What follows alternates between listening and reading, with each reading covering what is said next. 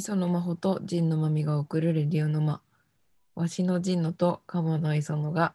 日常の素朴な疑問を通り過ぎずに見つめます。神野さん、はい。もう年のせいですね。もう10回目ですからね、このラジオも。もう感動で泣きそうです、私は。よく続いたと。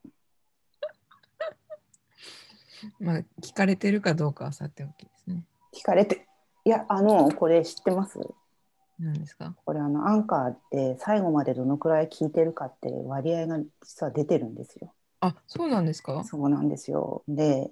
脱落率っていうのも見れてへえ、知らなかった。少ないんですよ、意外と。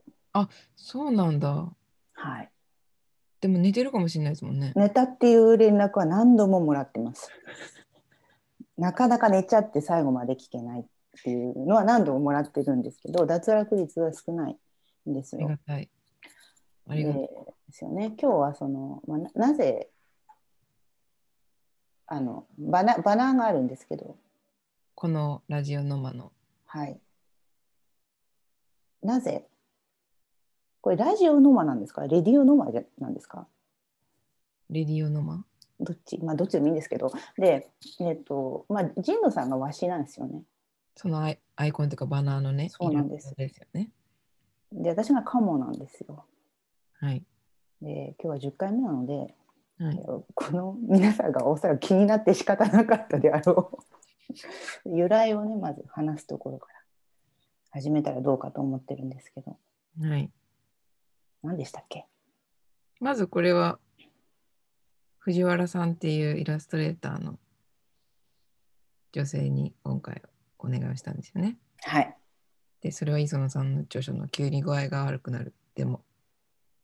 はい絵を描いていただいて、いただいた絵絵を描かれていたはい方ですけど。で、まあ、最初は私がわしだったんですよそう。で神野さんがカモだったんですよね鳥鳥であるということの説明はもうしないですね。あ さすがですね。じゃあ、まあ、鳥の説明からいきますか。なぜ鳥か。えっ、と、最初に、あ、そうそう、なんかどういうラジオのコンセプトにしようかみたいなのを考えたときに、こう磯野さんといつもお話しさせてもらってることが、こうそれこそ日常で、あれどうしてこうなってるんだろうとか、なんかみんな気になってないけど突然気になっちゃうことみたいな素朴な疑問をもう一回こう取り出してみて話してみるっていうことなんじゃないかっていうことに気づきなんか鳥の目とか虫の目とかまああとなんだっけ魚の目とかなんかそういうのがいろんなね候補があったんですよね。でなんか鳥と虫で書いてもらおうかみたいな話も虫はなかったと思あなかったか。うよ。うん、ありつついろんなパターンを出してもらったんですよね。はい。でそれでもともとあれですよね。私があの特に今年の前半カラカラスに大注目をしていて、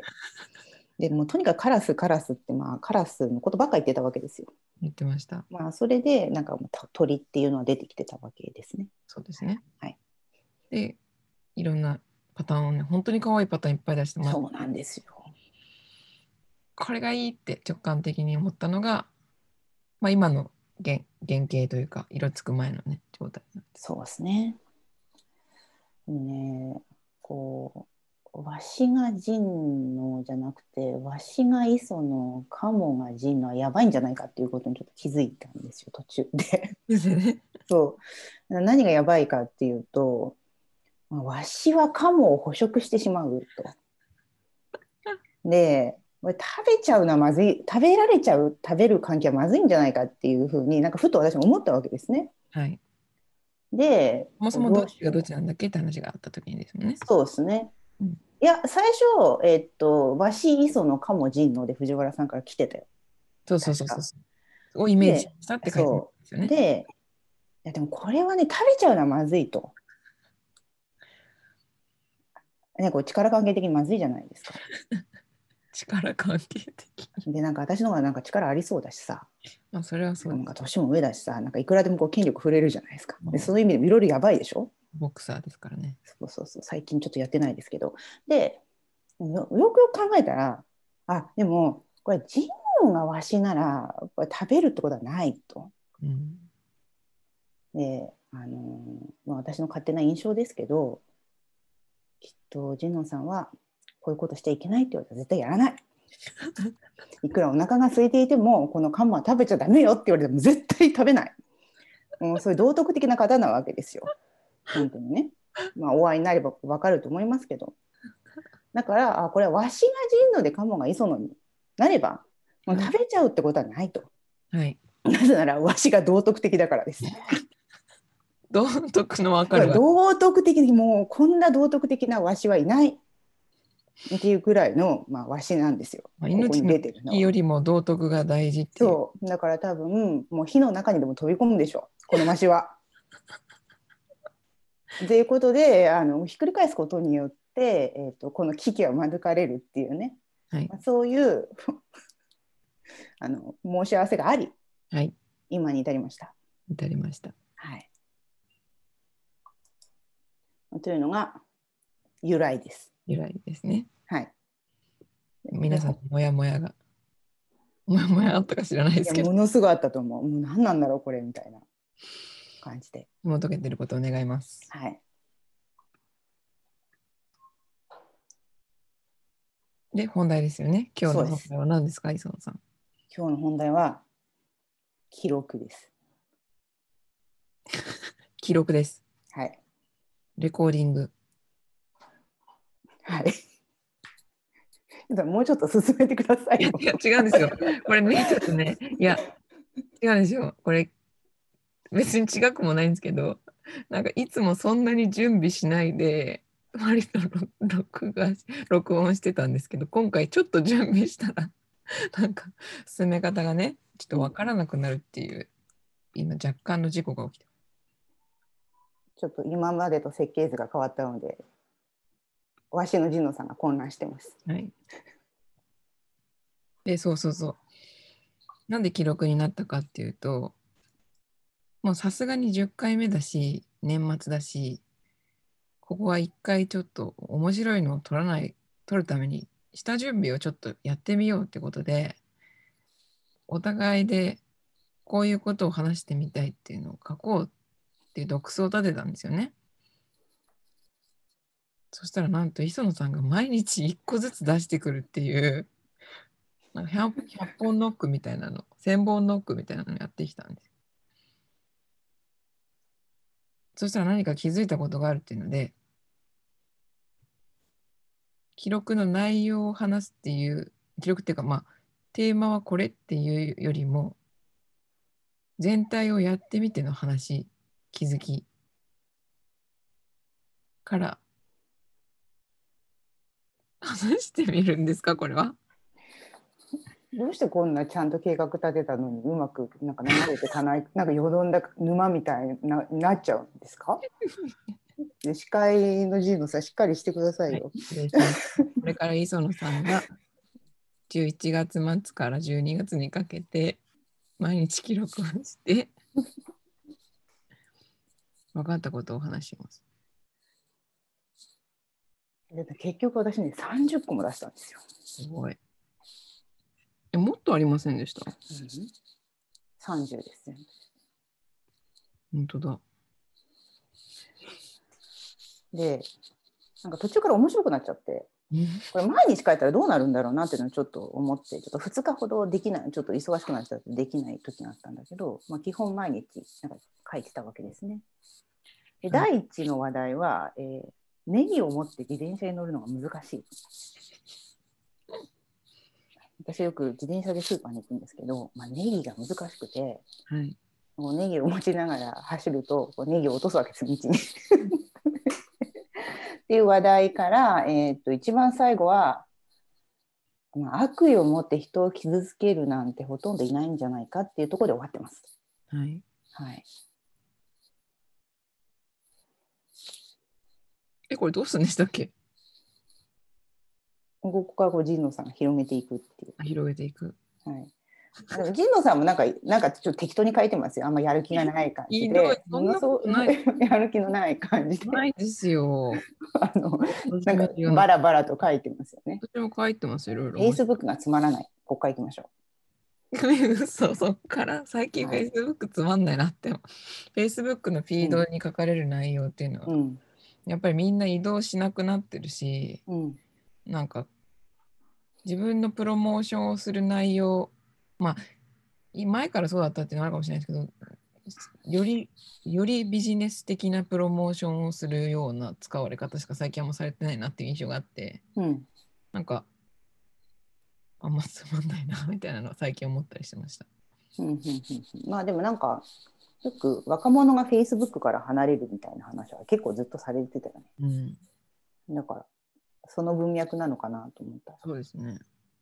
うん広がらないですねこの話題広がらない。私、この親知らずを抜きましたっていうのがありまして。はいはい親知らず私から切り離された直径8ミリの白い塊は私ではないのか結構なんかちょっと明るいな結構大きいですねおーでかいでかっこれ親知らずなんですよ。どうでしたいやなんか親知らず抜いて、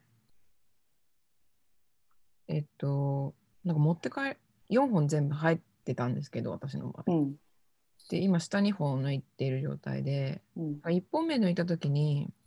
あ下じゃないか、上2本か、上2本抜いてる状態で、1本目抜いたときに、なんかこれ持って帰りますかって聞かれて、うんで、ちょっとなんかど、どうしようかなと思って、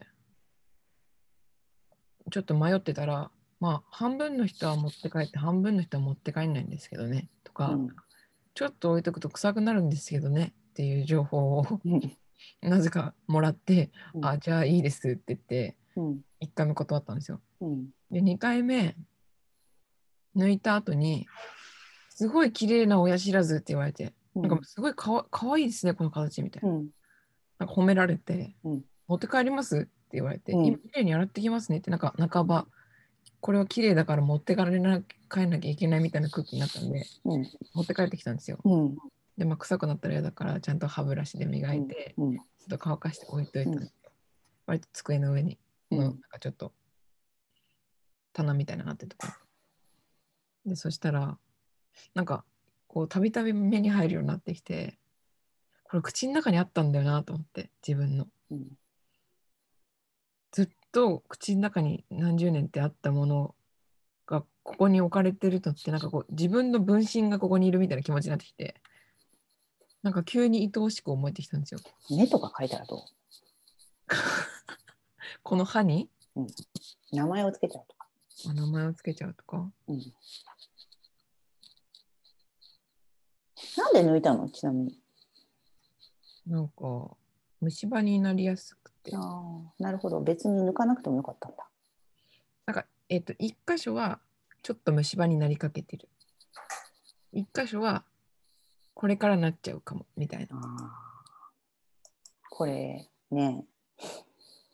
親知らず4本入ってるって言ったじゃん。はいこれは私の記録の第4番目に関わる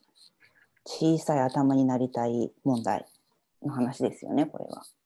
そうなんですかでたまに神野さんがまあなんかたまにやる気がなさそうにコメントを返すんですけど 「私もなりたい」って書いてあってそんな別にだってコメント返すの強制じゃないです もん。私が面白いからコメントを返してるのにそうやってやる気がないって 言ってなるんでしょ本当に なんでそれでこう10回目でこうなんかいいざこざが起きてる わけ何なのこれ このこのすれ違い戻しましょう戻しま状態しょうちょっとそれでねでこのやっぱり頭が大きいってことはつまり顔がでかいってことなんだよね私も頭大きいですでもそれでだから4本入ってるってことはそれなりの大きさがあるんだよあなるほどで私も入ってる全部あなるほどそうでなんか私はそのなんか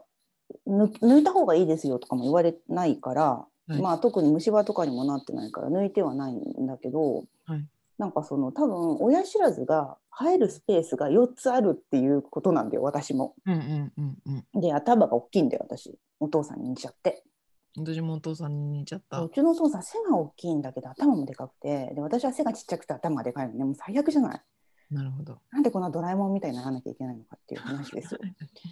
私が頭が大きいことに気づいたのはあれは小学校の3年か4年ぐらいなんかヘルメットを買わなきゃいけなくて自転車乗るときにはい。 でなんかダッサいヘルメットなんですよそれがでなんか私だけヘルメットのサイズがでっかかったんだよねえ、それ、あ、購入後に、購入後っていうか、なんか購入するために頭のサイズをなんか測んなきゃいけないからこういけなくてでそのかぶなんかそのサイズがあ私頭大きいなみたいなはいはいはい。でここれちょっとどうどんなもんなのみたいに思ってでもでも頭の大きさってさ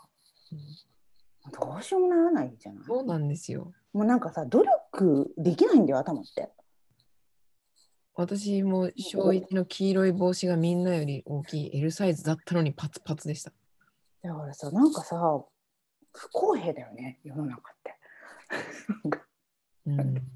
今の社会ってやっぱ頭がちっちゃい方がさいいわけですよ、特大なんですよやっぱしかもなんかそれをなんか頭ちっちゃい人とかに「うん頭いいね」って言うと、うん頭に脳みそいっぱい詰まってんだよって帰ってきたりするんですけど、うんまあ、詰まってたとてみたそいういなう問題じゃないわけですよそういう問題じゃないんですよ。そうそういう問題じゃなくてやっぱり 見た目の問題 そうなんルでッすキズムの問題なんですよただね思ったのはその頭が大きくて親知らずが4本ちゃんと生えるってことは親知らずで苦しむ要素が少ない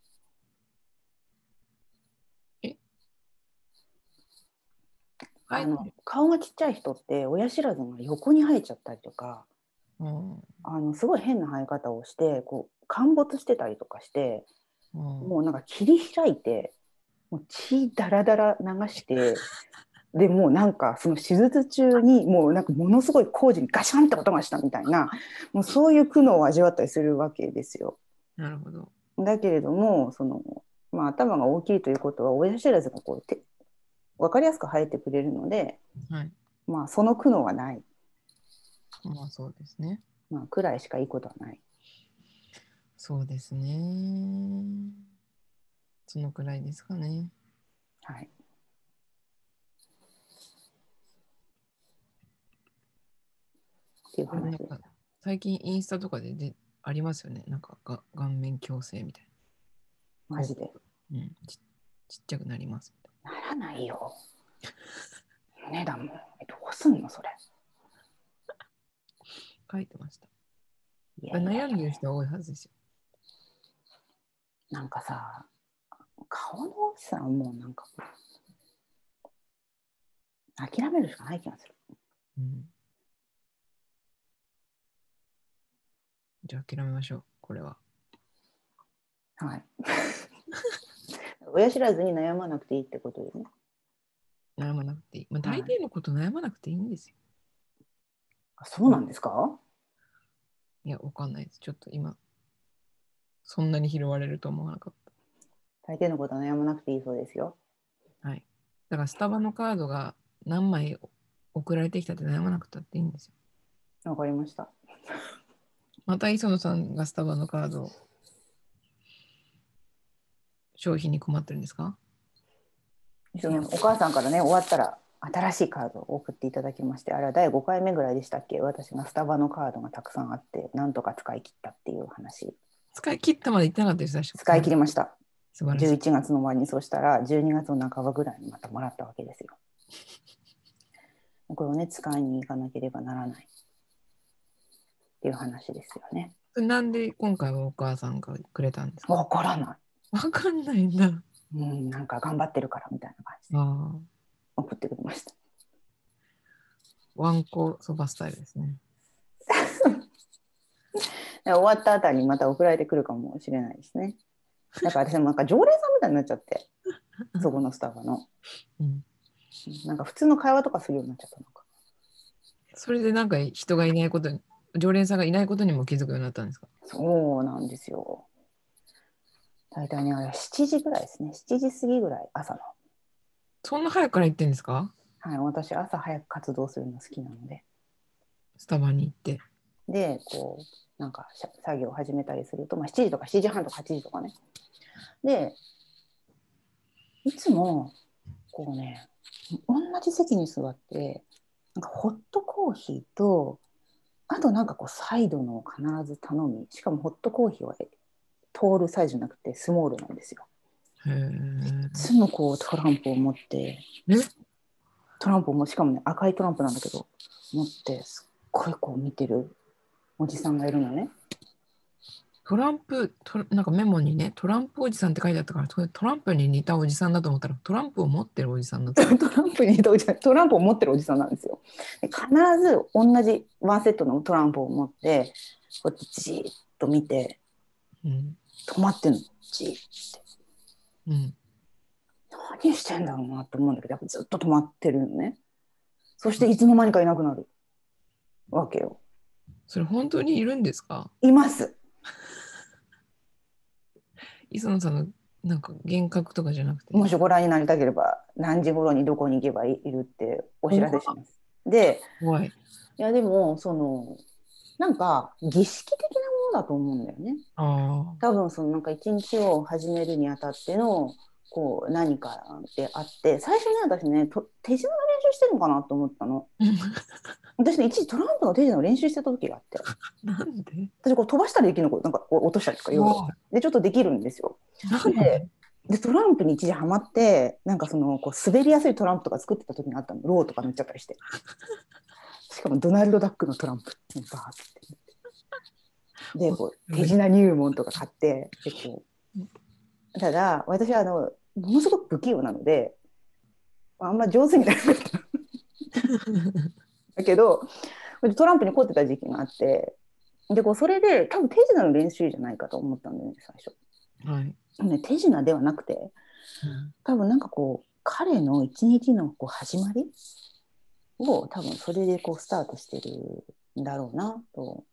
うん。思って行くたんびに気になっちゃうわけなんですよ。なんかないですかそういうこう朝こういうふうに始めるみたいいや、私はだから結構その、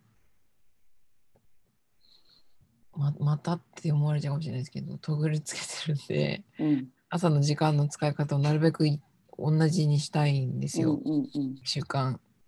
あの、時間の記録を見返したときに。うんだからある程度ルーティンは決めてますけどね。まず何して何してみたいそう。英語とかですけど。な。英語やってるんですかなんか仕事仕事の時間はあんまり変えずにうん通勤してた時間をもうちょっとインプットするような時間すごい。素晴らしい生産的な一日。いやそんなことないんですけどえこういうの恥ずかしいですねちょっと、すごい今恥ずかしそうでしたよね。うん、習い事がヨットと同じくらいためらいを感じた。なんか結構ルーティンでやってることとか恥ずかしくないですか言うのなんかね、別に。あんまりないっていうのもあるかもしれないけど。ああでも最近作るようにしました。何ですか起きてから15分で机の前に座るっていう。その心はでなんかこう、 私もトグルをつけてるんですけど。つけてるじゃないですかそうで、そうそう、本当ね、私反省してるんだけど、あ、トグルっていう、こう、なんか記録、ログを、一日何してたかって、時間がつけられるアプリがあって、ではい最初、神野さんがそれをつけてるって言った時にですね、私は散々バカにしたわけですよね。バカにしすぎてこれは長くなりました。 私がタグルつけるのことをあまり水野さんが批判しすぎてこれは批判しすぎたって反省して出さなかった回がありました。そうそれで、でもそうやって私は批判をした、散々ね、こう、バカにしたわけですよ。はい。なわけにもかかわらず、つけて、つけ始めたわけですよ、9月から。終わってるよね、私ね。終わってはいたなだい。ね、本当にね、あの、それをやって始めた時に朝、朝いきなり執筆をしたいんですよ、私は。はい書。く仕事をなのに、その前になんかすごい執筆じゃないことをいっぱいやってることに気づいて、うんうで、プラスなんかこう、なんかちょっとダラダラしてたりするんだよね、なんか。んはい。なんかこう、グダグダしてるみたいはい。な。あこれは良くないなと思って、もう起きたら15分、タイマーをかけて、もうその時間内で、もうそのままい行くみたいにやったら、1週間ぐらい続けたらできるようになって、それなんですよ。それなんですって何ですかいや、タイムトラッキング取ると、なんか、なんか自分が、なんて言うんだろう。変わったのがよくわかるじゃないですか。なんか、行動が。行動が変えやすくなりませんなんか、単純になんかこうしようって思うだけっていうよりかは、なんか成果としてこう見えるじゃないですか。ああそれなんですけ どはい私の思いつきリストの、えーっと29番目ですねこれあれですね、もしかしたら、この記録も公開しないと、皆さんなんかこうついてきてるあから、 29番目じゃないですよあの実際6番目になってるんで33番目ですけど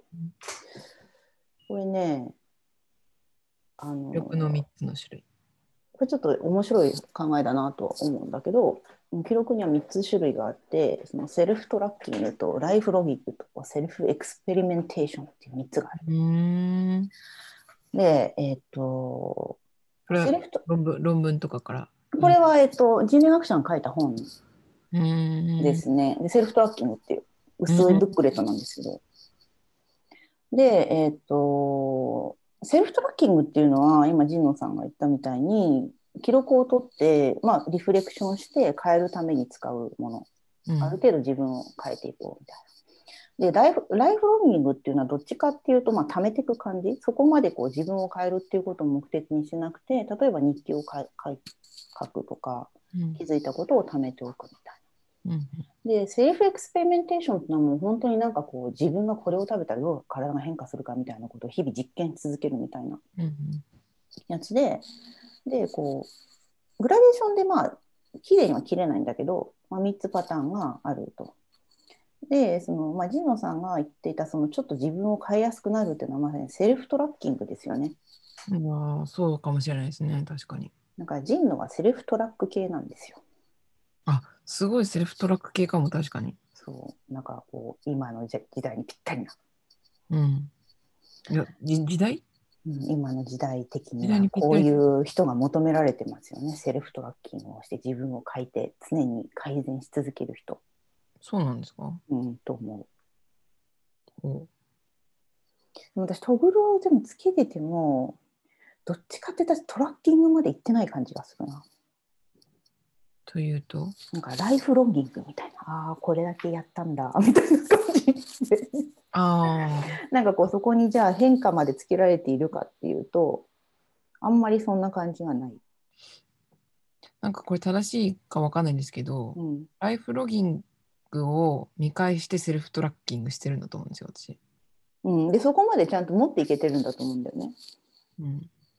私見返すんだけど なんかそんなに変化につなげられない感じが若干してるような気がする見返すけどじゃあなんか具体,、まあ、具体的に何か起こせたかっていうと、まあ、15分で机につくぐらいでうーんなんか実際つけてみて思ったのはなんかもうすごい書いてる時間に時間がかかっててうんでもじゃあこれ短くできるのかちょっとできないんじゃないかみたいなうんうんうん感じで止まっちゃうみたいなとこですかね。そうですよね。でもなんか結構、うーん、ちょっとち違う視点というか、もうちょっと視点を高く見る話になるのかもしれないですけど、なんかこれコロナのになってから、ずっと前つけてたのをもう一回つけ直すっていうことをやってみて思ったのは、うんなんか、なんだろうな。えっ、と、日々、もう日々をなんか重ねていくっていう方法でしかみ未来を作り出せないんじゃないかっていう考えが出てきていて、うんなんか例えば2年後に何をやろうとか、うん3年5、5年後、10年後に何をやろうみたいな計画をうんまあまあ、周りの友人とか例えば立ててて例えば留学行こうとか、うんうんなんかこう大学院に行こうとかうんなんかそういう計画を立ててた人友人たちがうんすごいそのために努力してきたのにうんコロナになっちゃっていうんきなりそれができなくなるみたいな状況になってるのを目の当たりにして、うんなんかあもうなんか何年先とかっていう形で計画を立立てづらくなるさらに立てづらくなるんだなみたいなことをその人生のタイムなんて言うんだろう年齢的にも思ったりしていて例えば子供がを産むとかっていううん変化も最近出てきてる中でう、んなんかそうなってくるとなんか何年先のためにみたいな考え方というよりからもう今日なんかとりあえずできるだけ満足いくように 生きられた方がいいなみたいなうんうんうん思考にこのトグルをつけながら結構なってきてます。そんなレベルの高いところまで行くんですかいやだってでもなんかそうじゃないですかなんかもうコントロールできるのってもうそこぐらいしかなくないですかうわーそっかって思っちゃった。いやかといってそんなに本当になんか今言った通りもう本当1分1秒でも惜しく生きてるかって言われると別にそうじゃないと思うんですけどし別にそんな私機械みたいな人間じゃないから結局何にもできなかった人もあるあるんですけどうんなんかそれなんかそのリマインダーみたいになってますトグルは。ああなるほどもうその結局自分しかコントロールできないっていうのってなんかこうすごく自分らしさの語りが今の社会にあふれるのと重なってる感じがしますよね。うーんそれはつまりそう思わされてるのではないかってことですか。思わされてるっていうよりもなんかこう宗教とかがあるわけでもなくこうなんか国家みたいなものが支えになるわけでもなく資本主義とか民主主義みたいなものがこう最後支えになるわけでもなくこう集団として大きく支えてくれるものがもうないわけで。うんもうそうするとなんかもう最後の神様的な拠り所ってもうなんか自分しかなくてうんだからこうなんか自分の中にものすごい素晴らしいものが眠っているんだみたいなうん自分らしさみたいな語りは当然社会を跋扈するだろうしそれはやっぱ遠いところで違うようなんだけれども結局トグルとかをつけて自分をコントロールしていくっていうところと多分遠くで手を握ってると思うんだよね。なるほど。うんなんかこう、やっぱ今ってすごい自分らしさとかありのままみたいな言葉って、まあ、ダイエット幻想って本でも結構書いたけど、まあすごいこう、商用されるというか、うんうんまあ、当事者の語りみたいなのみんなそこに降りてくるけど、結構やっぱりその根底にあるのって、結構脆弱で、まあ、ともすれば怖い社会のあり方なのかなとか思うよね。なんかこんなにトグルから怖い話になると でもそういうことですよね。うん。なんかこう、なんか、未来っていうのがすごい実は個人に収束していっちゃうというか、うんまあ、端的に言うと自分と周り4人とか、うんうんなんかそのぐらいの中の、ある種の充足感みたいなもので止まってしまう。うんうんうんっていうことは、あのあるのかもしれなくて、うんその価値観がこれからまあコロナみたいな大きなもう世界的な有事になった時に走るのかその価値観がさらにはい。あるいはこう本当全然逆の方向の違うものが出てくるのかっていうのは多分これから分かってくるんじゃないのかななるほど。と思いますね。磯野さん的にはどっちに向かいたいですか理想の敵うんうんあでも、なんか、そうだね。うーん、まあ、なんか自分のじ満足っていうのもまあ大事だけど、まあ、なんか、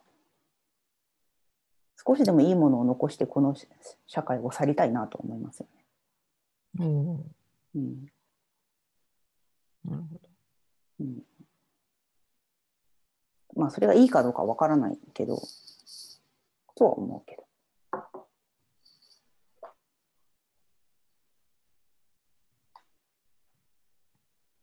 そそのそこで言ういいものは磯野さんが考えるってことですよ ね。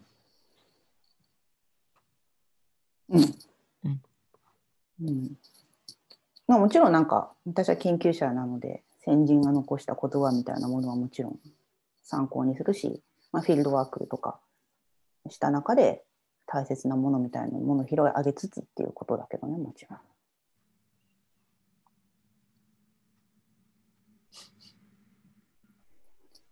なんでこんななんか年の瀬にふさわしいような内容になったんですか年の瀬だからですよ。年の瀬がそうさせてるんですよ。なんでこうなるんでしょうね、年の瀬ってなんか。いやでもやっぱ人間って時間に区切りを入れて生きる生き物だから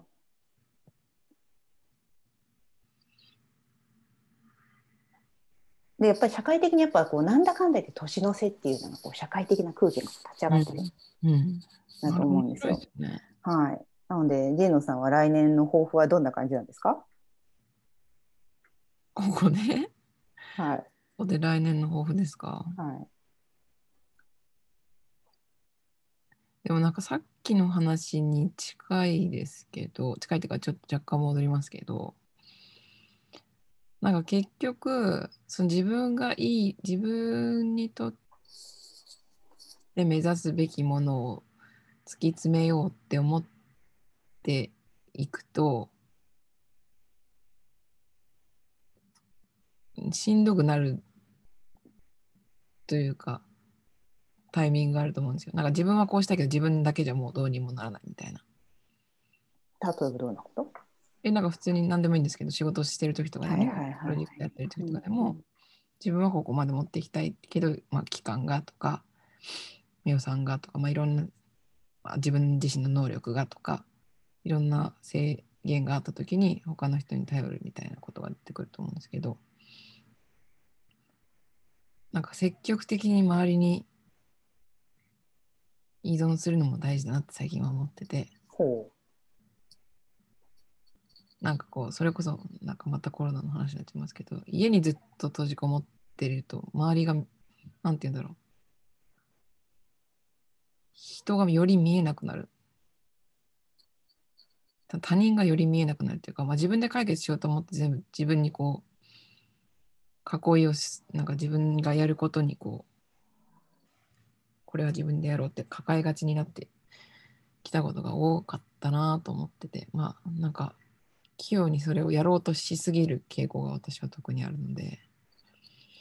なんかこういう状況の中でもそれを周りに託したりとか依存することでこう自立性を保っていくみたいなことは目指したいなと思いますけどう、うん依存先を増やして自立をするっていう言葉がありましたけど熊谷慎一郎さんが言ってた言葉ですね。それをちょっとうんうんうんうんまあ人に頼るっていうのは結構怖いことでもありますからね。うん、非常に怖いです。うん、で、磯野さんは、磯野ですかはい、あ磯野も方法言うんですかはい、はあ磯野ですかそうですね。今非常に抱えている大きな案件がありましてはい、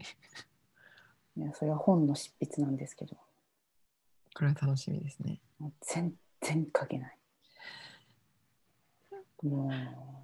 昨日とかも友達とかに泣き言とか言ったからね私もう書けないみたいなもう絶対無理みたいな昨日8時間とか私考えてたんだけど異常に進まなくてやばいなっていう案件がありはい。まずそれをかけるのかいその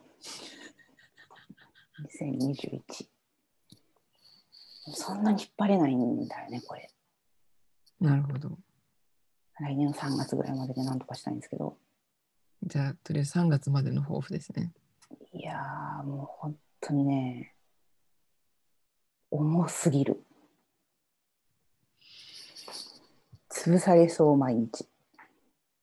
うんもう、あれだけ、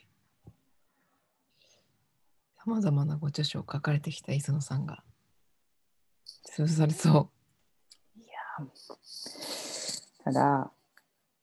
うちのパートナーに言わせると私は毎回そういうこと言ってるらしいう もう絶対ダメだとかもう無理みたいなことを毎回毎回あの私じゃない方がロゴをつけて いてそれだとまあ毎回こうらしいんだけど今まで良かったからといってうん後悔できるなんてことじゃないんですよ。確かに。でしかも今の私の状況は月給が入ってくる状況ではないのではい。こういう時間を使うと私は生活が成り立たないわけなんですよ。独立人類学者ですもんね。いや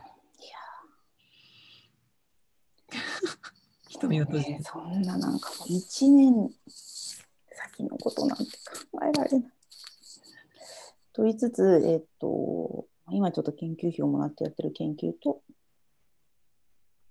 あとはちょっと新しいところからちょっと面白いお仕事をもらえたので、おはい。それをちゃんとやるためにも、 今のほんの執筆。 もうこう、重いですよね、本当に。もうぺちゃんって感じ。ぺちゃんって感じ。今、ぺちゃんなんですよ、私、本当に。磯野さんがぺちゃんってなってることを読者は想像できないと思います。なぜでもなんか私よあでもそうか、まあ、逆に想像できるかも。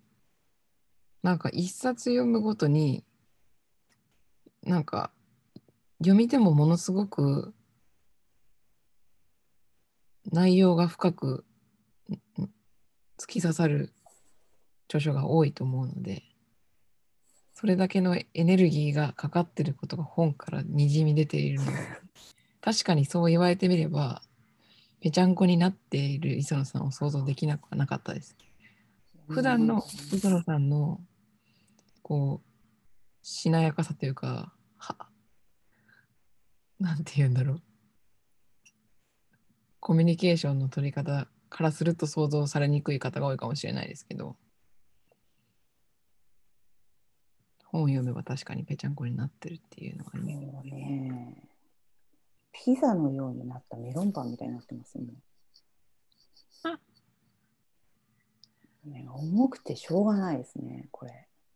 何のために私本なんか書いてんだなって思うくらいよ、もう本当に。もうそこに行っちゃうレベルですねでそこに行っちゃいますよね本当に辛い時ってそう。まあでもさ、自分で選んでるしさ、別に嫌だっていくらでも言えるわけだから、もうなんかもはや意味が分かんない。修行みたいな感じになってるんですけど、まあなんかこう、自分との格闘なんでしょうね、本を書くって。1ヶ月で本書けるとかもえー理解できないもん、本当。どうなってんですか、頭みたいな感じ。なんか私の悩みそ悩み悩みを打ち明けるみたいになっちゃった。いやいやじゃなくて。そうですねだって抱負はなんかそういう語源らしいですからあ、そうか。そうですよね。心に抱い抱いこう負を抱いてるっていううん。負負って追う追うっていうところはをい演じてうんいるみたいなんで、もうどうどうにかこれができますようにっていいやうそう、本当それなんですよね。語源らしいのでまあ、あとは、今年始めた、ちゃんと講座をまた楽しく作っていくってことですかね。具体的だな、すごく。具体的ですねとっても具体的。とっても具体的ジノさんも具体的じゃなかったような気がするんですいいんですよ、私はそれけど。なんでですか別にうん具体的。ああ、確かに、でもそうか。具体的ね。これをしたいとか。何ですかこれをしたい。いやだから今、そのちょっと磯野さんと一緒に、 一緒にっていうかね、磯野さんが、こう、コーチでしたっけ何でしたっけ先生で入ってる。あアドバイザーですかアドバイザーで入ってる。X スクールのリサーチを頑張ったり。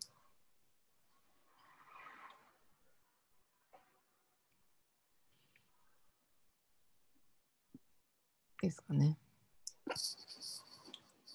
なんかね、結構具体的にのはばかられんなと。いやあの私は気づいたんですけど、はい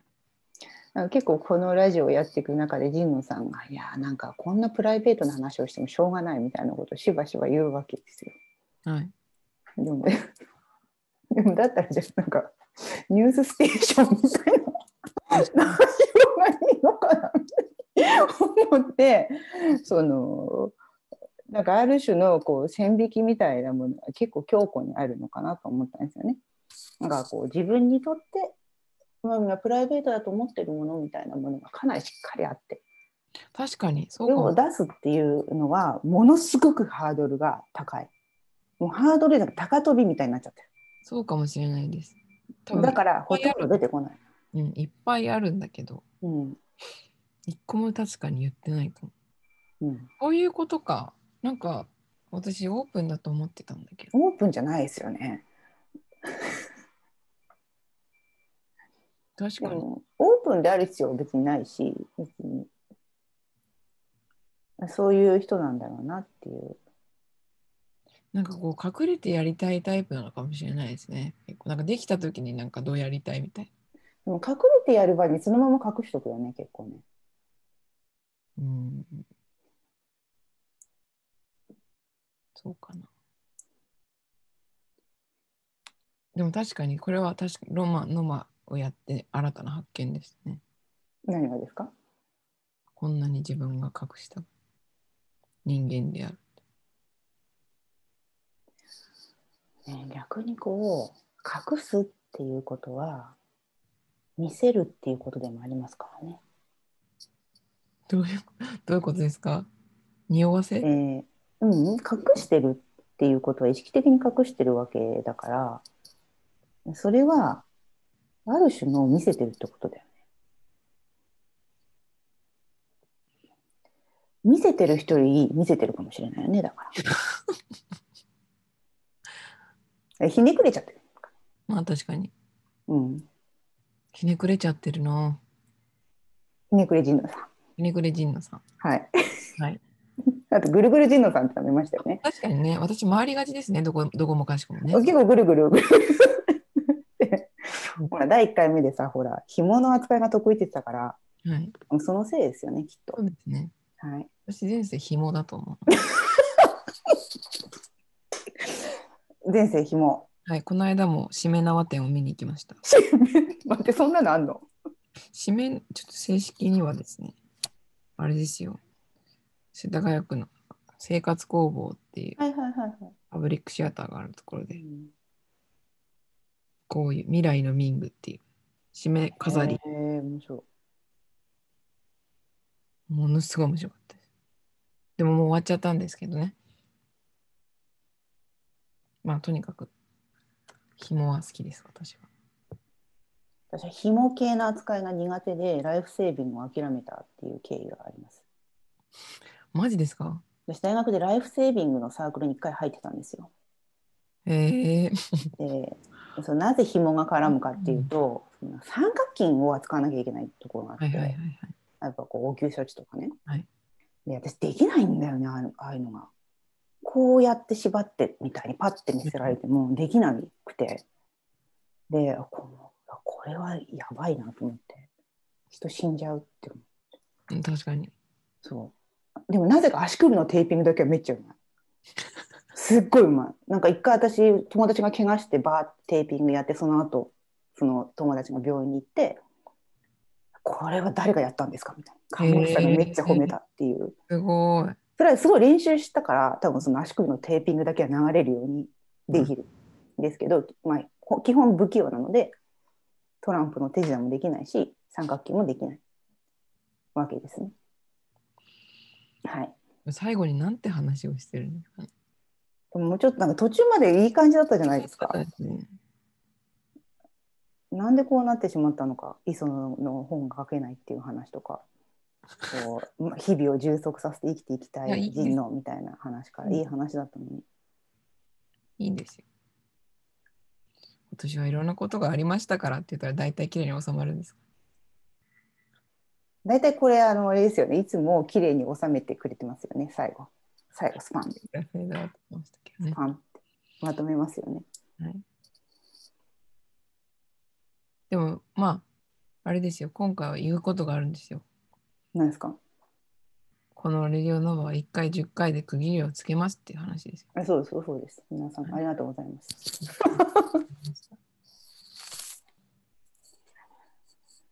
あのワークライフバランはい。スということでこれやめるってことですか何がラジオがや終わっちゃうってことですかいや別にそういうことじゃないそれはこれからの我々の関係性次第じゃないですかいやいや違う聞いてる人からしたら